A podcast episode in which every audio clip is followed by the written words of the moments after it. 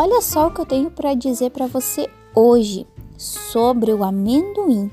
O amendoim, então, ele é um grão excelente que, e, e considerado, considerado, então, um alimento afrodisíaco isto é, influencia nas questões hormonais no seu organismo.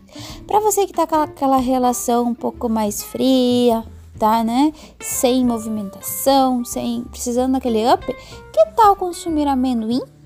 Claro que uma observação, para você que tem problemas intestinais ou alguma contraindicação, não é indicado então.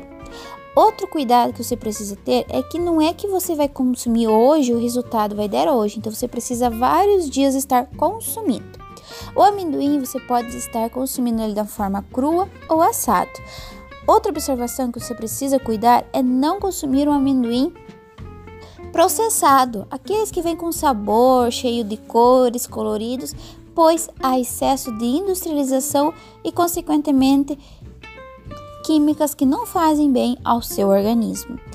Espero que você goste da dica de hoje e coloque em prática. E eu te espero no próximo Minuto de Saúde. Um forte abraço e até logo!